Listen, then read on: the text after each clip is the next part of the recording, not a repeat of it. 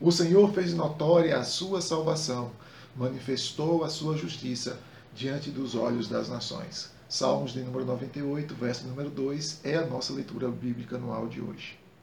Nesse texto, o salmista vem então apontar a, a graça e o poder de Deus e ele chama a atenção aqui para três pontos, né, ou três características naturais de Deus que se manifesta e é motivo de louvor, é motivo de gratidão, é motivo de celebração ao Senhor. Observem que ele começa com a expressão cantem. Cantem um novo cântico. A gente vai encontrar isso lá também no Salmo de número 93, o Salmo de número 95, que inicia convocando o povo para cantar.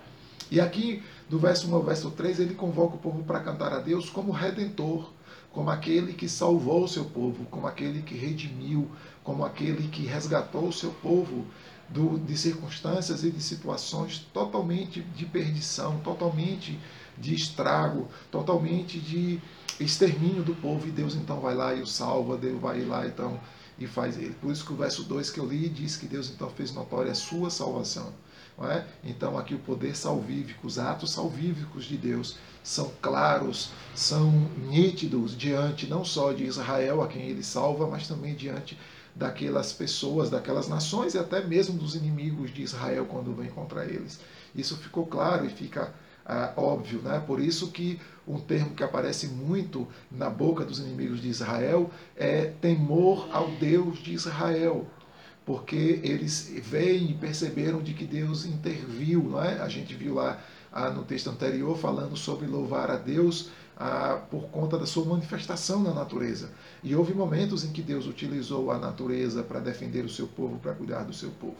Então a convocação aqui ela faz sentido de que Deus faz atos poderosos para salvar o seu povo, para proteger o seu povo dos inimigos ou de circunstâncias difíceis.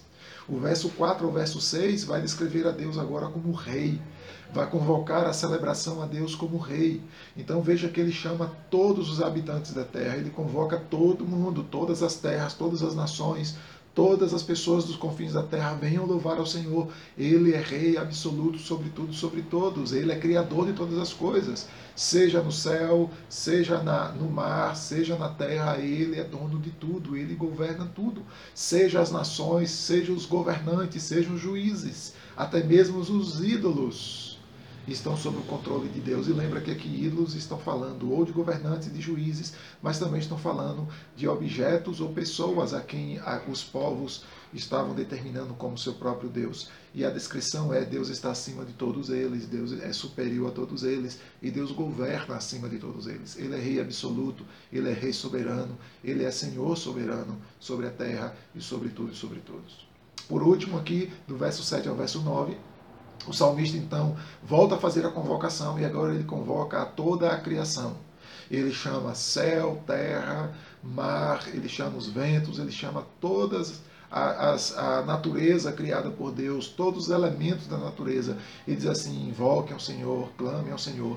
E aqui no final, Deus aparece como líder, mas também aparece como juiz. O, o, o, o Salmo 96, 13 termina também assim, dizendo que Deus vai vir julgar, vai julgar o mundo com justiça e os povos consoante as suas ações, ou como diz aqui o texto, segundo a sua, a sua, a sua, com equidade, não é de maneira justa, de maneira igual a todo mundo. Então o salmista faz uma grande convocação e faz uma grande declaração de quem Deus é. Ele é redentor com altos salvíficos sobre o seu povo, ele é rei absoluto sobre todas as nações, sobre toda a terra, sobre todas as pessoas, até mesmo aqueles que em algum momento alguém os instituiu como, como deuses, como ídolos, mas ele também é um grande líder de toda a terra e ele é o supremo juiz que julgará a todos e trará a cada um segundo as suas obras. Esse é o Deus Todo-Poderoso a quem nós devemos cantar, a quem nós devemos